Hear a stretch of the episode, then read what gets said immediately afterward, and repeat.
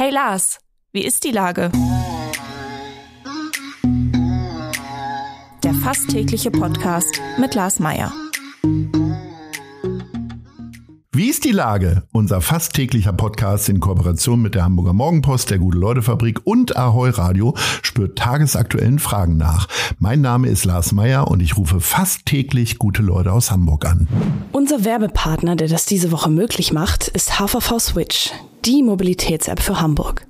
Mit HVV Switch kannst du Mietautos und E-Scooter verschiedenster Anbieter freischalten und das alles entspannt in einer einzigen App.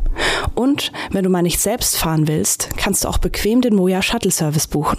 HVV Switch, alles außer Fliegen. Das war Werbung. Herzlichen Dank.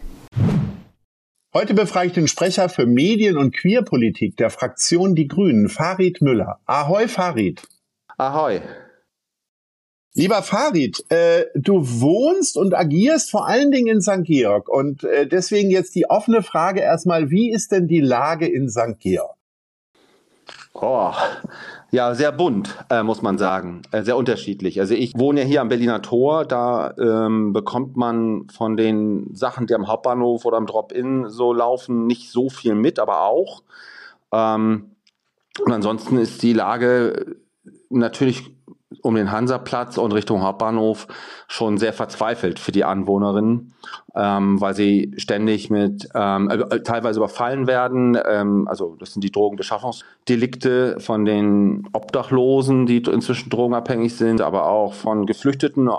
Äh, Drogenabhängigen und ähm, ja, das ist momentan eine ganz schwere Situation für die Menschen da vor Ort. Was glaubst du denn, wie konnte es jetzt so akut werden an der Stelle? Hat die Politik geschlafen oder war einfach die Entwicklung so krass schnell, äh, auch in ihrer gewaltigen Form sozusagen, ähm, dass man dem gar nicht so schnell Herr werden konnte? Ja, also das ist eine, eine gute Frage. Äh, so richtig haben wir das noch nicht richtig analysiert. Wir sind da auch ein bisschen abhängig von, von Informationen, die wir auch ähm, von der Polizei bekommen und von den Sozialarbeiterinnen, die da halt vor Ort sind. Aber es zeichnen sich zwei Dinge ab, ähm, dass einerseits wir eine Gruppe von ähm, jungen geflüchteten Menschen haben, die drogenabhängig sind und aus ihren Unterkünften rausgeflogen sind und die jetzt dann eben dort auch äh, agieren und zunehmend halt eben die Verelendung halt ja auch sichtbar wird. Und dann haben wir, und das ist eine neue Gruppe, ähm, osteuropäische Obdachlose, die nicht nur alkoholabhängig sind, sondern auch jetzt äh, in den Drogenbereich abgedriftet sind. Und für beide gibt es zurzeit keine richtigen Unterkünfte, aus den verschiedensten Gründen, da kann ich gerne mal drauf eingehen. Jedenfalls diese Verelendung und Verwahrlosung auf der Straße macht sich durch diese beiden Gruppen besonders sichtbar. Zu dem sowieso schon vorhandenen Klientel, das das Drop-In ja auch vorher schon hatte. Ja, Warum gibt's denn keine Unterkünfte eigentlich? Also ich ahne ja die Antwort der Frage, aber trotzdem, äh, ich muss es ja fragen. Nein, das ist eine total berechtigte Frage und ich würde das ja auch gerne ändern. Also, ja, bei den Geflüchteten, die sind halt rausgeflogen, weil in, bisher in den Unterkünften Drogenkonsum verboten ist. So. Und ähm, die osteuropäischen Obdachlosen ähm, haben keinen Sozialanspruch auf eine Unterkunft in Deutschland. Die meisten jedenfalls nicht. Und deswegen kommen die nur im Winter in das Winternotprogramm rein. Da fragt man nach, nicht nach dem Pass und nach Sozialansprüchen. Ähm, aber von April bis Oktober sind die halt auf der Straße und können nur tagsüber in die, die ähm, Tagesunterkünfte äh, rein, kriegen auch, werden auch versorgt, medizinisch, kriegen was zu essen, sie können auch duschen, aber sie haben halt keine Übernachtungsmöglichkeit. Ja man kann ja nicht alle Probleme mit Geld lösen, aber ist das auch ein Teil der Wahrheit, dass es einfach an zu vielen Stellen in der Stadt gerade brennt und möglicherweise auch Mittel gar nicht zur Verfügung stehen äh, für die ganzen Probleme, die es hier so gibt?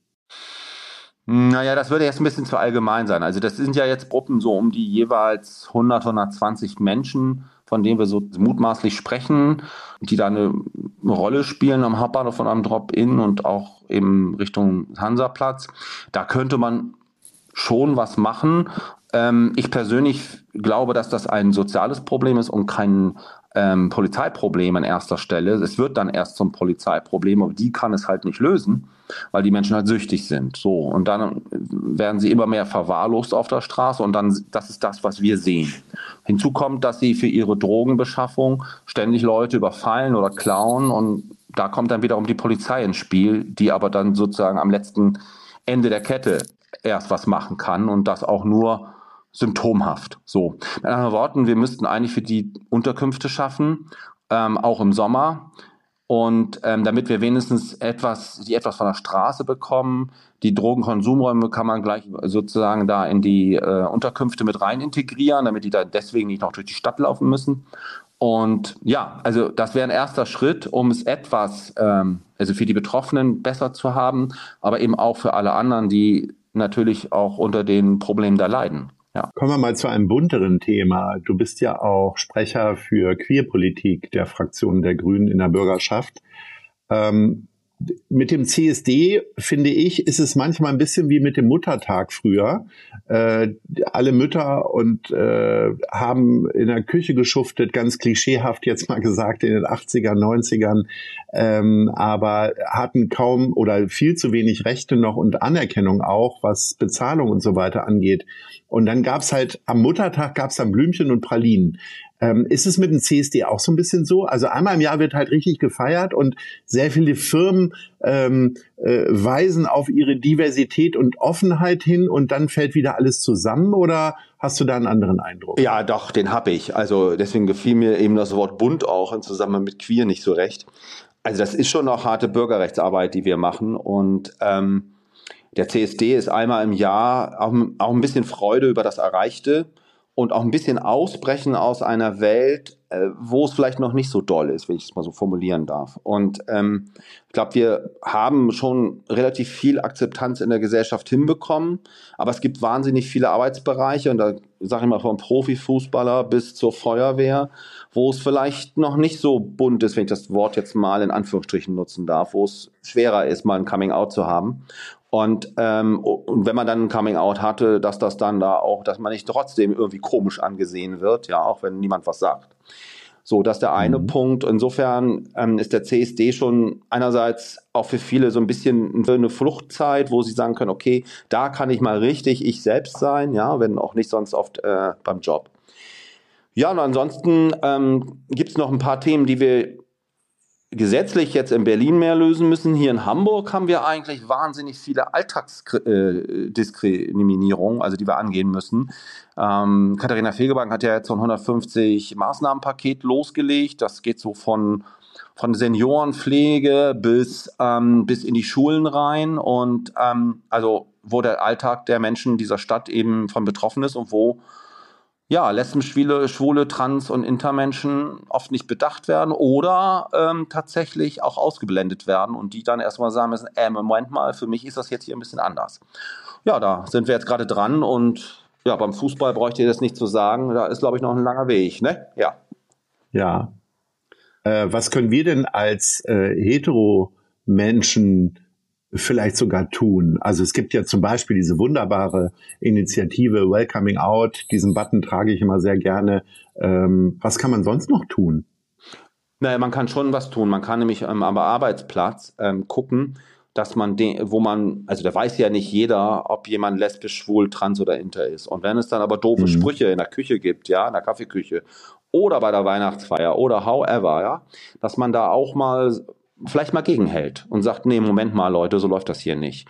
Oder auch selbst mal ähm, positive Erlebnisse ähm, berichtet, die man in dem Zusammenhang hatte.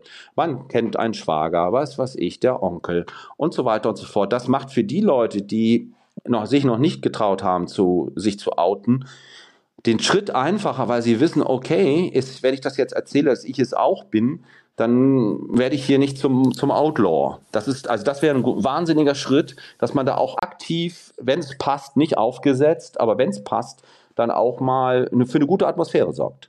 Wir sind bei unserer Rubrik. Nice. Oder Scheiß. Ja. Was möchtest du denn erwähnen? Was Gutes oder was Schlechtes? Also, ähm, was ist Gutes? Schlechtes haben wir gerade genug. Ja. Dann erzähl mal. Zwei gute Erlebnisse. Ich ähm, war bei der Einheitsfeier in der Elfi und habe ähm, mich wunderbar amüsiert mit Olivia Jones und ihrem Deutschland, äh, Deutschland-Perücke und Deutschland-Kleid. Ähm, und zu, dann war da auch noch äh, der Bürgermeister von, ähm, von Kiew, der extra eingeflogen war. Und ähm, ja, es gab, es, man, es gab da überhaupt keine Berührungsängste und das war echt klasse.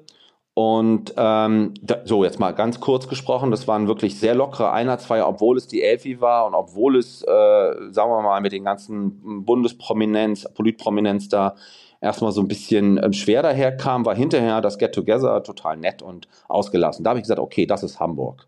So.